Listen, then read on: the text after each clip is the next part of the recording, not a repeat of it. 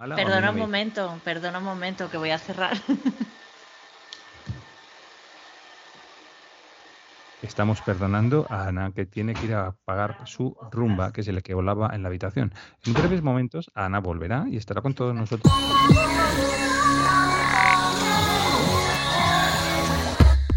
Hola y bienvenidos a Cierra el Libro al Salir, un podcast de literatura en el que hablan los libros, las personas que los leen y también las personas que los escriben.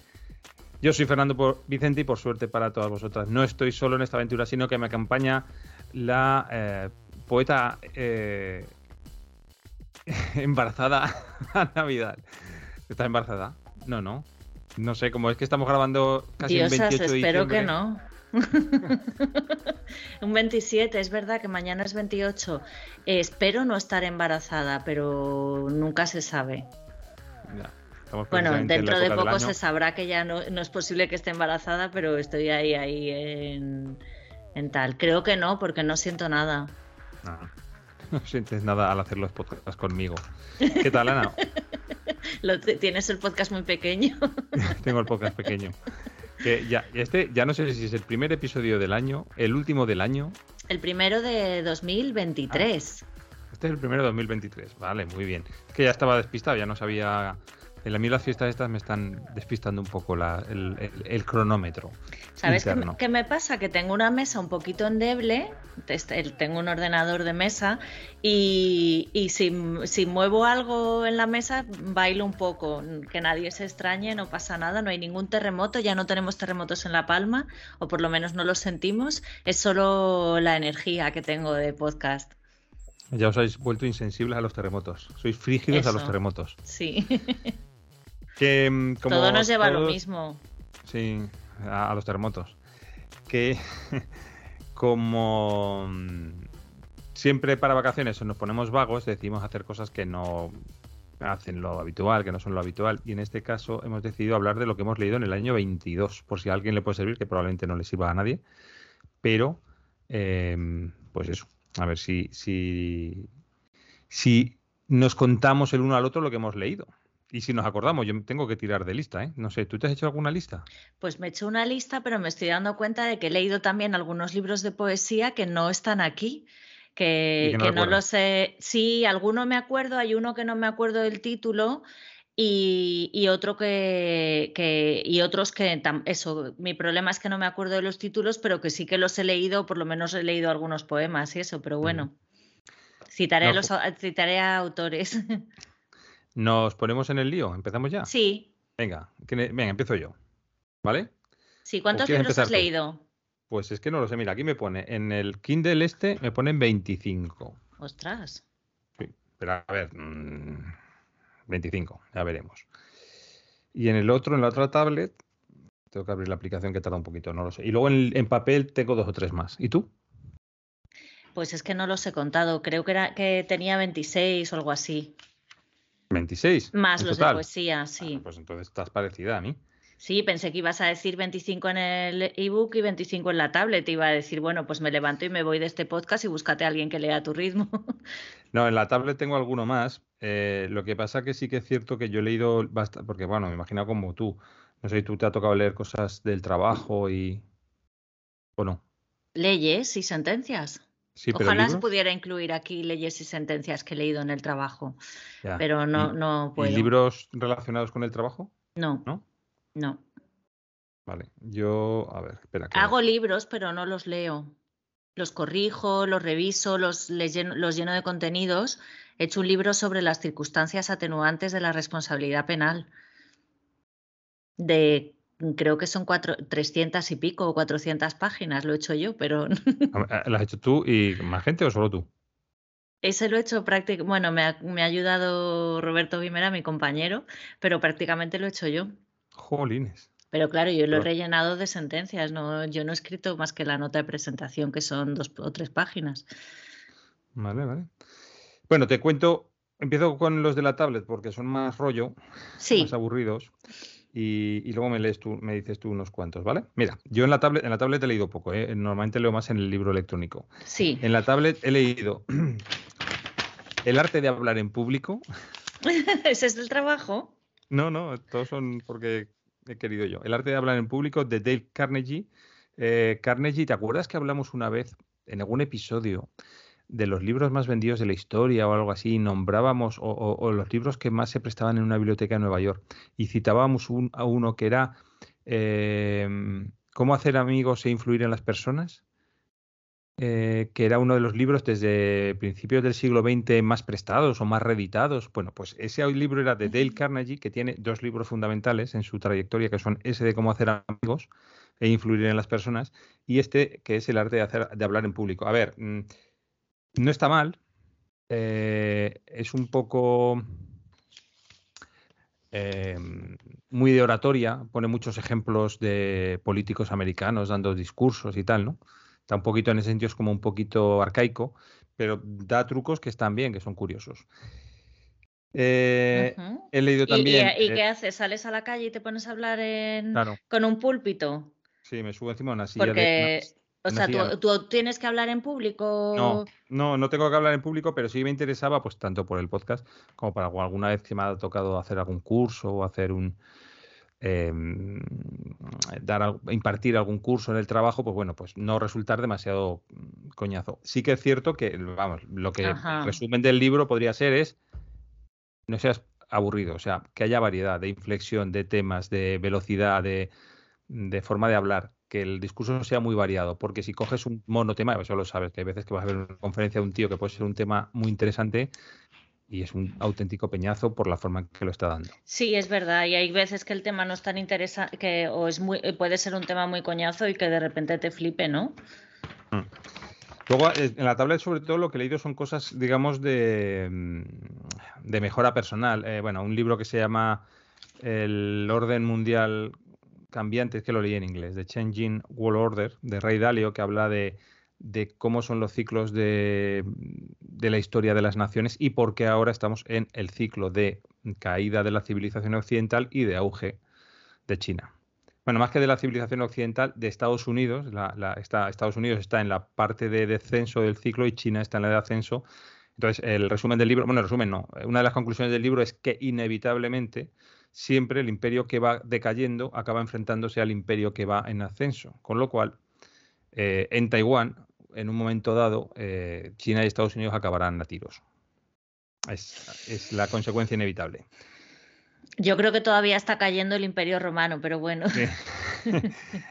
dentro de este tipo de libros también he leído Hábitos Atómicos, que es cómo crear rutinas y hábitos ¿no? a base de partirlas en trocitos más pequeños. El arte de la guerra, el arte de la guerra de Sun Tzu, que es un libro que me ha decepcionado bastante, he de decirlo. Todo el mundo dice, arte de la guerra, el arte de la guerra. El arte de la guerra que me decepciona un poquito, pero bueno, y también he leído un libro que se llama eh, El almanaque de Naval Ravikant. Naval Ravikant es un indio eh, multimillonario que se dedica, bueno, es inversor, ¿vale? Entonces, él no, publica, em, o sea, no, no, ha escrito ese libro, sino que gente que habla con él ha ido cogiendo perlas de su sabiduría, ¿no? Acerca de, pues, de todo tipo de cosas, de cómo comportarse, de qué invertir, de cómo formarse, de qué temas son interesantes. Bueno, pues es un poquito un resumen de todo eso. Eso en cuanto a este tipo de libros. Y luego he leído uno que, no, uno que yo he leído y tú no, que es al oeste de la frontera. No, ese lo he leído. Ah, ¿Lo has leído? ¿Tú no lo has ese leído? Ese es el de Murakami, ¿no? Sí, ¿pero has leído? Claro, el de... Sí. Ah, sí. Al sur de la frontera, al oeste del sol. Al sur de la frontera, al oeste del sol. Y este, que sí que creo que todavía no lo has leído, que es eh, Malaventura de Fernando Navarro, que fue el ganador del, premio eh, Setenil, ¿no? De hmm. libros de relatos. Sí. Y esos son los que he leído en la tablet. A ver, ¿qué has empezado tú? Dime seis o siete que has leído tú.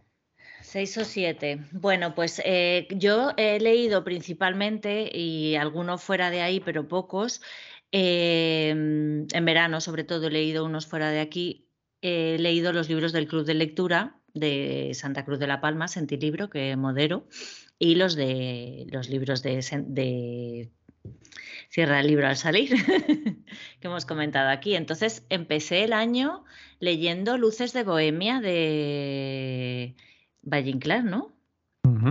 Gracias. Y, que luego hicimos en la sesión del club de lectura en el, teatro, nos vestimos, hicimos una representación de algunas escenas y la verdad que estuvo muy, bien y me gustó. Y, vi varias obras de teatro, o sea, lo vi representado creo que sí, una vez nada más. Vi una, es que mi, mi compañera, puedo decir, que lleva las bibliotecas, la directora de las bibliotecas, eh, cada vez que leemos un libro ve todo, ve todo lo que hay de multimedia o todo lo que puede pero yo con alguna cosa ya está bien, si quería verla representada y me gustó.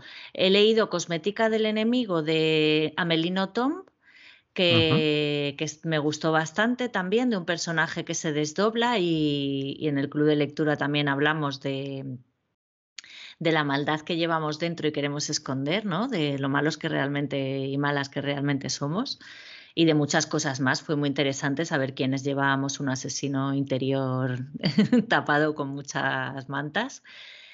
También leímos Sin que yo opine lo contrario de Mikey. Ay, Mikey Martín Francisco o Lorenzo, ahora no me acuerdo, bueno, que es una compañera del Club de Lectura, que es escritora de, La Palma, poeta, y la verdad es que fue muy bonita la sesión porque nos contó al final muchas cosas de su vida y parecía que teníamos una hoguera en medio y nos estaba contando cuentas a la luz de la hoguera.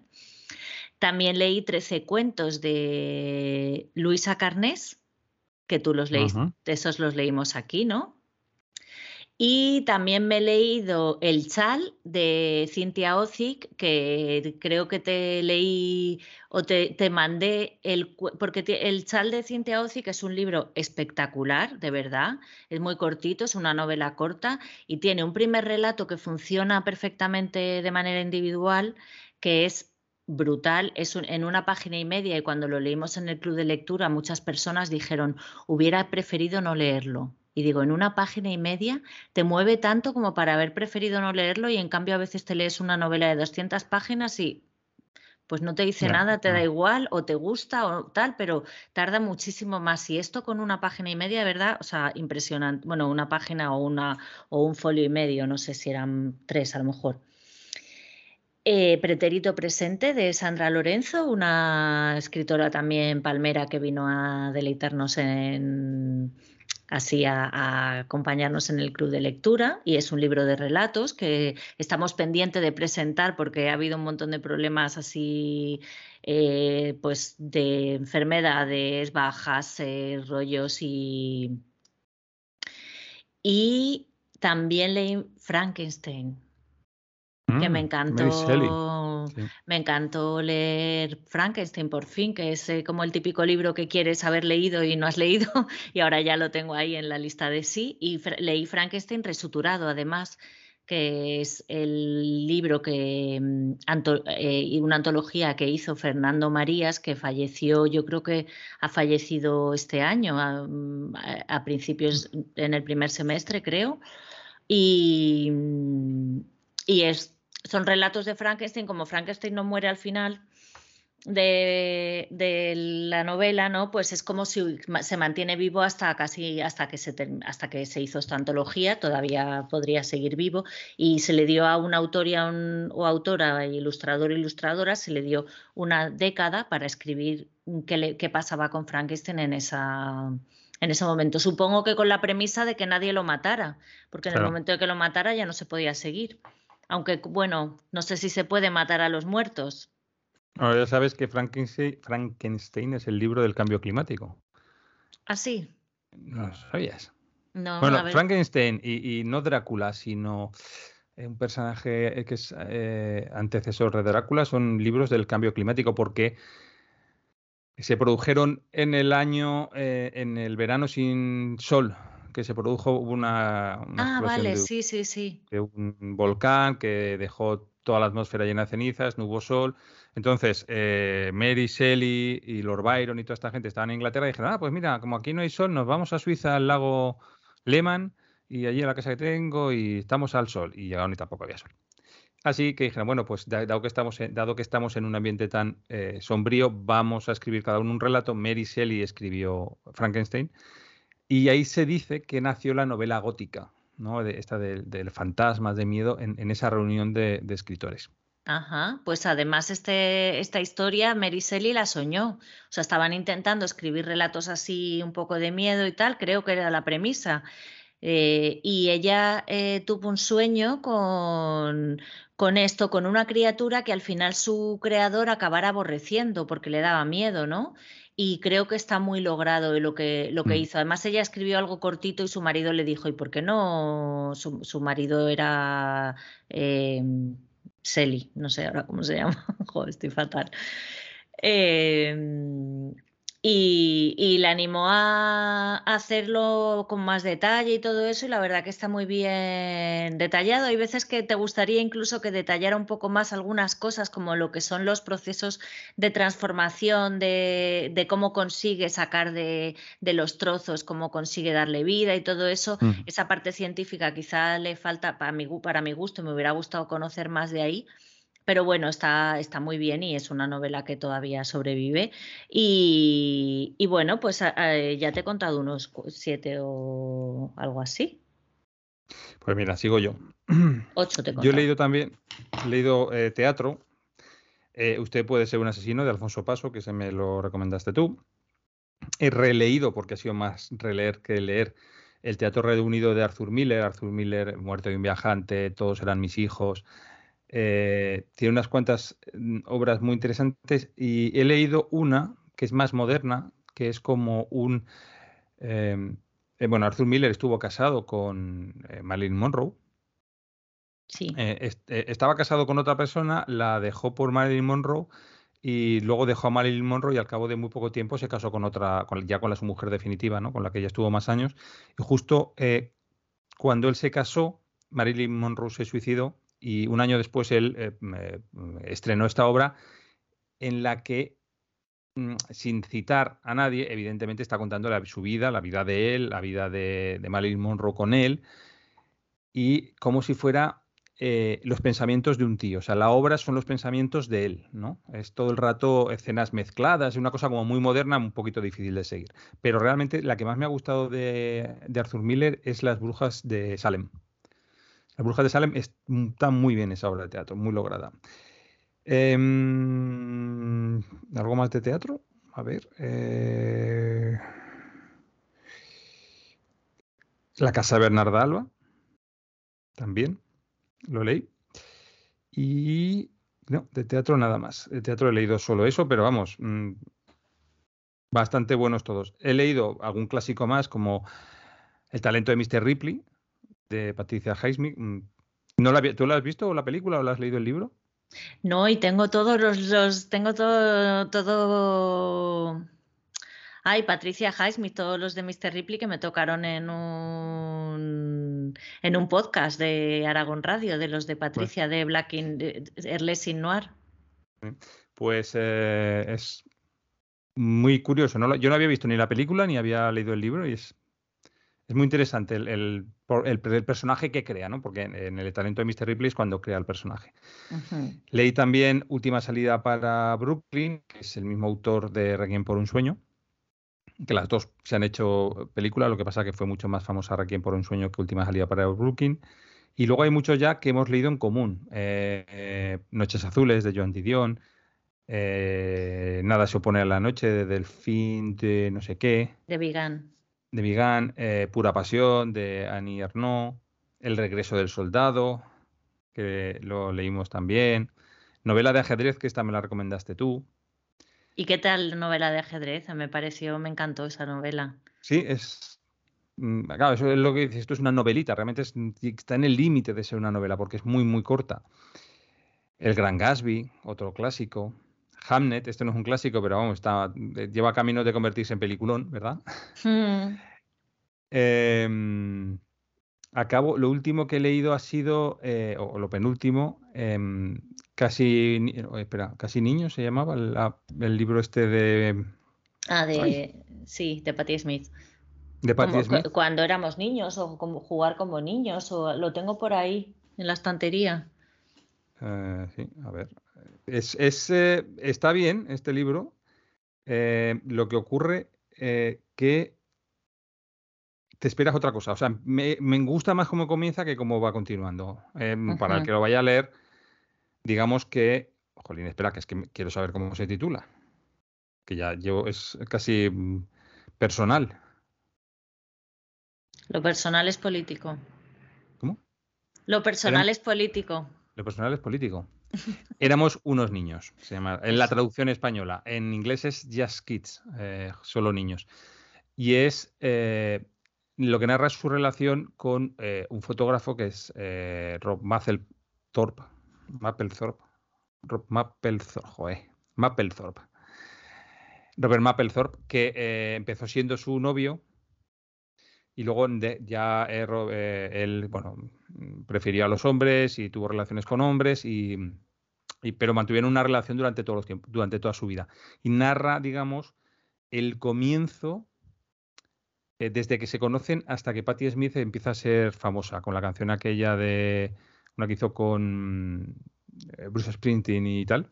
Pues hasta ahí, que es cuando empieza a hacerse famosa ella, es la época que narra ese libro. Luego ya da un salto a la muerte de él, porque él murió de sida en los 80 y tal o en los 90. Entonces, eh, está bien, pero está más interesante el comienzo, cuando ninguno de los dos es famoso, cuando son realmente críos, que cuando ya se empiezan a ser mayores y a meterse en mundos del arte, de las drogas, de no sé qué. Ya eso empieza un poco ya a, ser aburrido más que nada porque se distancian, ya no son pareja, entonces no están juntos. Al no estar juntos ya no cuentan una historia común, sino que Patti Smith cuenta la suya y la de, y la de Robert Mapplethorpe. Y alguno más he leído, pero sí ha sido lo más interesante de lo que he leído este año. Bueno, sí, bueno, en papel, en papel he leído alguno más, pero te dejo que cuentes tú otros cuantos. Otros cuantos. Bueno, pues yo he leído también, aunque lo hemos leído en diferente momento, yo lo leí en verano, que me encontré sin librerías ni bibliotecas y, leí libros de la casa en la que estaba, El Gran Gatsby. Eh, la hora violeta, que antes has, bueno, antes has dicho que habíamos leído libros en común y realmente no fue así, porque, eh, o sea, estos de Joan Didion, tú te leíste unos y yo otros, y te leíste también el de Delfín de Vigan, que yo no lo leí. Ah, yo en ese me leí La hora violeta de Sergio del Molino, bueno, el gran Gasby de Scott Fitzgerald, que no lo he dicho. Eh, Mortal y Rosa de Paco Umbral, Francisco Umbral que no me lo he leído realmente entero, sino un poco en diagonal, porque eh, me costaba mucho entrarle. Era muy, muy poético, muy bello, muy para subrayar todo, pero eh, me resultó poco narrativo y, no. Bueno. hemos, citado, hemos citado tres libros de colores. Las horas azules, Mortal y Rosa y La hora violeta, y las tres son sobre, la, muerte. Sí, de hecho eso lo hablamos en el podcast, ¿no? Que era curioso el mm. tema del color en, la muerte. Y el año del pensamiento mágico de, de Joan Didion también, que realmente este... Eh, bueno, me gustaron mucho La Hora Violeta y El Año del Pensamiento Mágico, me gustaron mucho, mucho los dos. Es verdad que me gustaría leer algo diferente de Sergio del Molino, porque creo que este registro es muy específico de este libro, pero que no es exactamente su registro de escritor. Y cuando, cuando le leo a veces, cuando no se mete tanto en política o en situación actual o todo eso, me gusta, ¿no? Creo que, que me, puede gustar mucho en ficción. Gran Unión de Zadie Smith, que eso sí lo leímos juntos, Canción de la Llanura, que, hicimos el podcast en Valladolid. Eh, un celíaco en la sala, que no nos falte Fulgencio Susano García García en este podcast. El regreso del soldado, la hija única de mm, Nettel, Guadalupe Nettel. De Guadalupe Nettel, que el otro día me dijo mi padre, estoy leyendo otra vez a Guadalupe Nettel, qué maravilla, cómo me gusta esta mujer, es que da igual lo que escriba, que me encanta. Y ese digo, pues nada, apunto otro de Guadalupe Nettel a la lista, porque yo creo que he leído tres de ella. Eh, Hamnet, que yo sinceramente lo tengo, yo no sé si he leído un libro o he visto una película. Te mm. comentaba el otro día que, bueno, ayer te comentaba que a veces lees un libro y, es como si no estuvieras dentro del libro, lo lees, sabes lo que está pasando, pero no te sientes como dentro del libro, no, no te sientes como viviendo lo que te está contando el libro y en cambio otras veces eres capaz de visualizar completamente lo que el libro, ¿no? Yo pienso en Hamnet y lo veo veo mm. la casa de piedra, veo los parajes verdes, el agua del río, veo el bosque, veo la sangre, veo muchas cosas de este libro.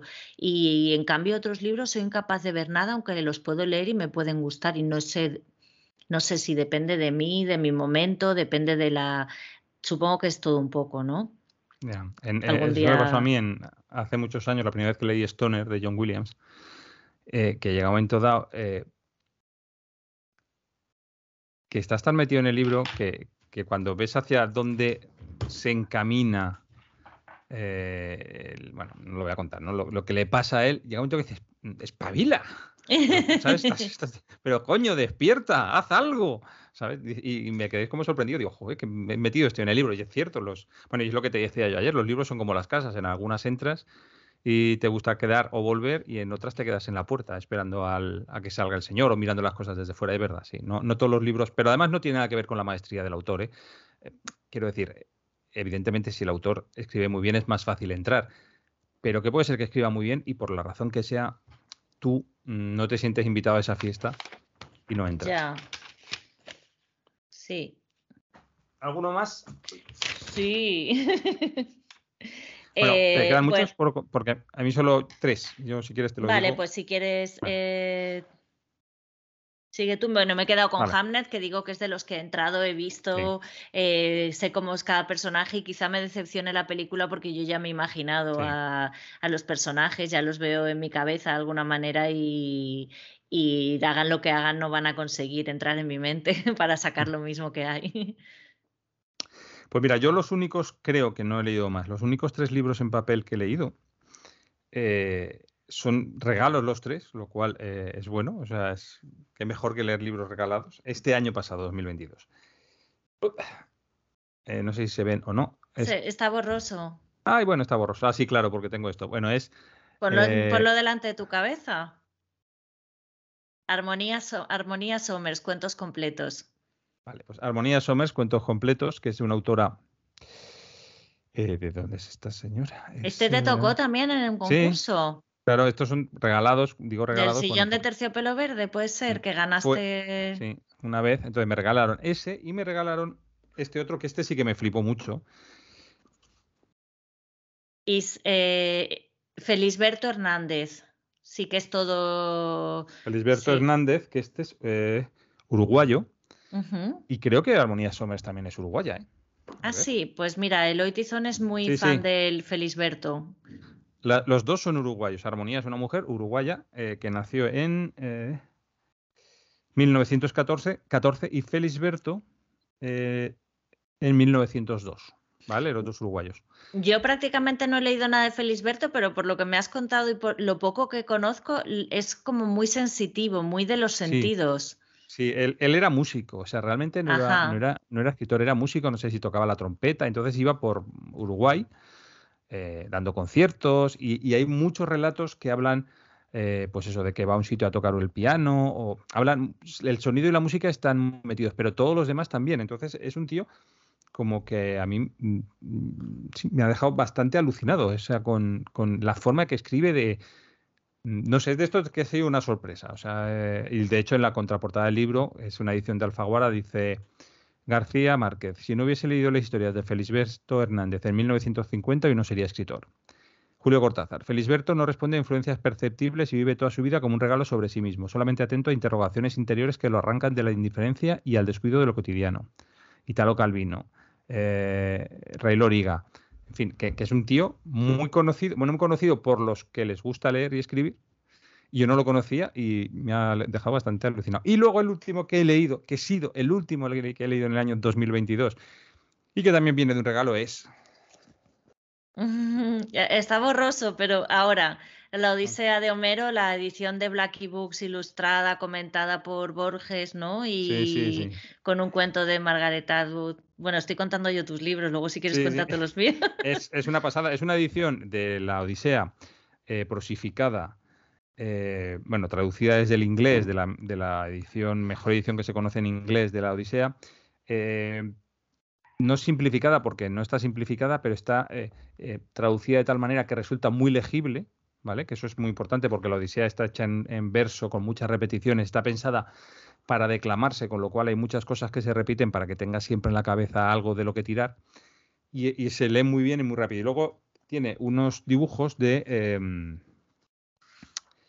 lo diré. De Calpurnio Pisón, que es un eh, ilustrador, un dibujante, un caricaturista, no, pero bueno, un dibujante eh, que nació en Zaragoza, que murió precisamente hace nada. O sea, mientras estaba yo leyendo este libro, él falleció hace nada, muy poquito. Entonces, todo el libro está relleno con dibujitos, que claro, no sé si se van a ver, pero bueno, con mm, dibujitos. Tienes que alejarlo un poquito más. Ah, ya. Es que hay un ahí, ahí se ven, sí, que son tipo, ahora se borran, es tipo Kutlas, que es el personaje de, de, más famoso que tiene. sí. El personaje que más famoso tiene es Kutlas, entonces él, eh, todo este libro está hecho, está hecho así y es una maravilla de libro y muchas gracias por... que yo te lo regalé yo. y ya está, eh, hasta ahí puedo leer. Vale, yo también he leído Al sur de la frontera, al oeste del sol, de Haruki Murakami, que lo comentamos aquí. Un tío con una bolsa en la cabeza, de Alexis Ravelo, que es un autor canario, que vende mucho también, que ha ganado yo creo que algún premio de novela negra.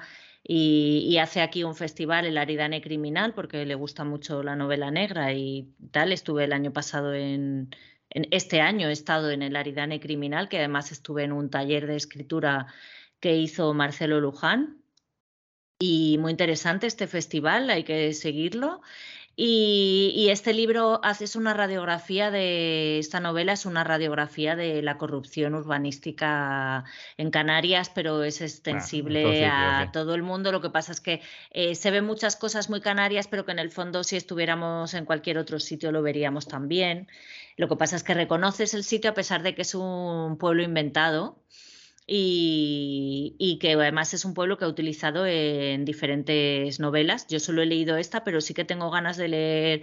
Tengo uno que se llama, creo que es Los Milagros Prohibidos sobre la Guerra Civil, la Semana Roja, La Palma, porque cuando se cuando fue el levantamiento nacional hubo una semana que todavía, o fue cuando ganó la guerra, ahí no me acuerdo. Bueno, hubo una semana que La Palma siguió siendo eh, roja. Y luego ya llegaron y el régimen fascista como que ya sacó todo el mundo, hubo eh, fusilamientos y todo esto, pero bueno, pero ese es otro libro de Ravelo que tengo en casa que no he leído. También he leído Persépolis, que también lo leímos en el club de lectura, que lo elegí porque lo habían recomendado una de las, de las lectoras y, y, justo cuando lo estábamos leyendo pasó todo lo de Irán, con lo cual pues nos sirvió también un poco para para hablar de la situación no solo de Irán, sino las tradiciones, la iglesia, muchas cosas relacionadas con esto, ¿no? Deja de decir mentiras de Philippe Bresson, que también este fue el primero que, leímos, Fernando, deja de decir mentiras. Tú no has leído nada de eso. solo podemos decir mentiras, no podemos decir otra sí. Pues este, este libro me gustó mucho, del, es un libro eh, autobiográfico del autor que cuenta su juventud con un chico con el que tuvo una relación, porque es gay el, autor, y bueno, es muy interesante del tema, este tema de, de, las cosas de los pueblos, de lo que no se puede hablar, de esconder tu orientación sexual, y bueno, muy, muy interesante. Y también de, habla de la adolescencia, de muchas cosas. Pura pasión, también hemos leído, de Annie. El olvido que seremos, de Héctor Abad Faccioline, que este lo leí este verano también porque se me acabó el libro que llevaba. Fui a la biblioteca de... Oiga, no me acuerdo cómo se llama el pueblo. Bueno, en Girona, en un pueblo que estaba de la playa, que ahora no recuerdo bueno, pues fui a la biblioteca y saqué varios libros y este me lo leí en novela gráfica. Me gustó mucho tanto la novela en sí, eh, que supongo que de, la novela original tiene menos, pero, pero muy bien y con dibujos también. Memoria de chica de Annie Ernaux. Una mujer de Annie Ernaux que este ya lo había, ah, el de una mujer yo ya lo había leído, no, no, sé por qué lo he apuntado aquí, porque este lo había leído anteriormente. Y el, el último que leí mm, fue Historia de Mr. Sabas, domador de leones y la eh, maravillosa, no se, no se, titula así exactamente, pero la maravillosa familia del, circo Toti, que es la historia de un, un, suceso que ocurrió en Santa Cruz de la Palma en el año 1935, que se escapó un león del circo que estaba instalado allí en la esplanada y estuvo un rato vagando por las calles de la ciudad hasta que se tumbó ahí en un sitio y ya vino la Guardia Civil y hizo los honores y, lo mató y eh, el mismo día falleció el domador y eso es un misterio que no se puede desvelar. Hay que leer este libro porque tiene, este libro contiene toda la magia del circo. Y fue muy bonito porque aparte de leer el libro, eh, el día que teníamos la sesión del Club de Lectura hicimos una ruta por Santa Cruz de la Palma, sabiendo, viendo dónde había muerto el león, dónde habían pasado las cosas. Nos hablaron de, los, de la tradición circense que ya había desde el siglo XVIII en, en, la isla de La Palma, los acróbatas, los circos que vinieron, un circo de, solo de mujeres que había, mm. y, luego vino el, el, al ya lo que es el club de lectura, vino el autor, Anelio Rodríguez Concepción, y nos estuvo contando un montón de cosas. Y luego he leído también, aparte de otras cosas que no debo tener aquí apuntadas, He leído de Alfonso Brezmes eh, parte de su poemario Es tiempo, y digo parte porque yo estas cosas me las voy tomando como leo un poquito y tal, y luego como se me van acumulando libros en tal, pues algunos me pasa eso, que... Y de Brezmes la verdad es que he leído creo que todos sus poemarios y si me falta alguno pues será una, una cruz, pero, o sea, una cruz así, una... Pero me gusta mucho su, poesía, además es un buen amigo y, bueno, es, una poesía eh, que creo que puede leer todo el mundo y que realmente tiene bastante calidad literaria.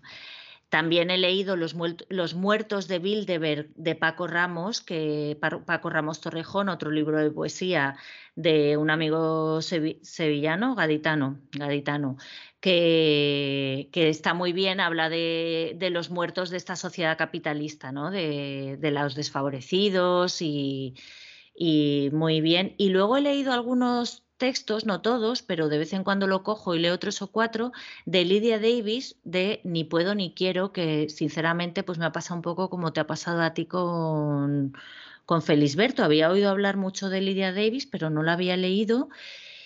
Y, y wow, eh, creo que hay que leerla. porque también... Nos hacemos un intercambio de libros. Te mando a Felisberto de, para allí, a las islas. Sí, pero, pero me lo tengo que terminar el de Lidia Davis porque solo he leído algunos. Eh, sé que tiene alguna novela. El otro día leí, creo que Carlos Frontera comentaba que iba a leer una novela que la había leído en cosas cortas. Y este libro de Ni puedo ni quiero mezcla sueños, mezcla cuentos.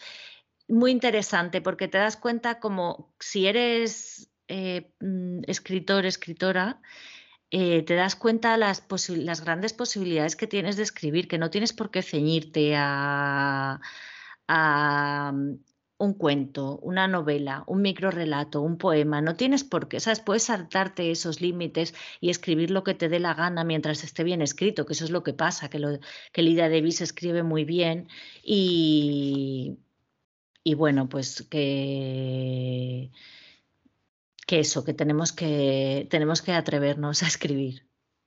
Sí. Pues entonces yo creo que hemos leído un montón, o sea, hay un montón de sugerencias para el que quiera leer. Eh, es un montón. Además no hemos citado ningún gran bestseller, ni a la, ¿cómo se llamaban? Em, las de la bestia, ¿cómo es las que ganaron el planeta este? No este año. Carmen Mola. No hemos, no hemos citado a Carmen Mola. ¿No te has leído a Carmen Mola? ya se lo leyó tu hija, ¿no? y, no, quiere volver a leerlo, o sea que, que me fío de su criterio. Pues hasta aquí hemos llegado. Además hemos dicho media hora y justo, bueno, no hemos pasado 39 minutos. ¿Hay alguno que recomendarías así? Eh... Oye, pues está muy. A mí me gustó, a ver, como recomendación todoterreno, como recomendación mm. todoterreno que en principio a cualquier tipo de lector le va a gustar, eh, Hamnet. Y Hamnet y Anier. ¿Y? Y, alguno de Anier no, por ejemplo. Porque son mm, no son libros especialmente complicados ni tal, mm, y, yo creo que son recomendaciones todoterreno. Sí, yo también creo, y de hecho Hamnet eh, lo he regalado y bueno, se lo regalé a mi madre y ya se lo había leído, entonces lo cambió por dos libros más de esta autora, como que Maggie O'Farrell, ¿no? Sí, Maggie y, y, creo que está muy bien todo lo que escribe, porque es verdad que escribe maravillosamente. Y yo mm. también, y, y, quizá de, aparte de Annie Ernaux y, y Hamnet, también recomendaría hmm, a Joan Didion. Me gustó muchísimo Joan Didion. Y también recomendaría el de Deja de decir mentiras de Philippe Bresson. También me, me gustó mucho. Bueno, pues yo creo que ya hay muchos. Ya nos tenemos que despedir, que hemos dicho que sea cortito, 40 minutos. Agradecimientos. ¿A quién agradecemos? A ti. Las cosas. Ay, a mí, gracias.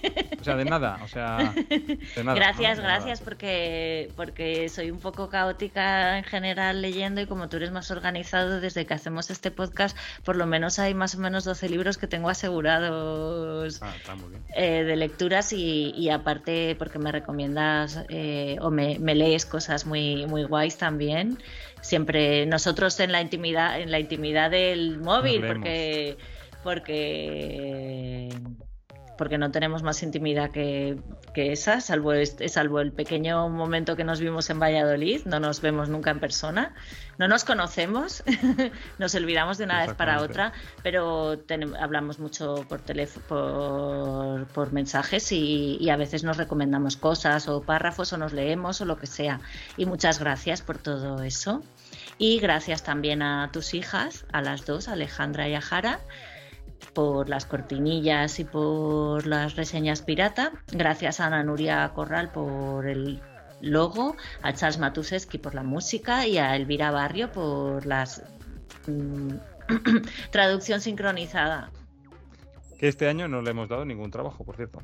Es verdad, no hemos hecho entrevistas a destiempo, porque hay que reconocer que hay cosas que dan más trabajo que otras y las entrevistas a destiempo hay que escuchar muchas entrevistas de las personas y encima son en otro idioma, se complica mucho y seleccionar, hacerles preguntas y, esperar a que respondan en esas entrevistas. Entiendo, eh, Fernando, tampoco hemos hecho prácticamente libros de reclamaciones, tenemos algunos pendientes. El año que viene prometemos hacer alguno, tú tienes a alguien a quien entrevistar, tenemos pendiente también a a, un amigo escritor de microrelatos estupendísimo que es muy simpático además y que nos va a amenizar el programa. Y, pues nada, y yo pues también te tengo que dar las gracias por acompañarme en todas estas locuras que propongo muchas veces. Y hoy, hoy por fin puedo cerrar un libro. Que no lo hago nunca. Pero va a ser borroso. Da igual, voy a cerrar con el libro con el que he cerrado el año. Venga, pero voy a buscar a ver si se... alguna página chula. Porque la verdad es que tiene alguna ilustración muy bonita y voy a ver si la encuentro. Venga, voy a encontrar, a irme a la ilustración final del libro, que es, no se verá muy bien, pero es esto, es mm, Atenea guiando el barco de Ah, bueno. Ahora, hay un punto que se ve, pero no, a ver un poco más. No, no se ve nada. Bueno, ¿Y por qué no quitas lo borroso, tío?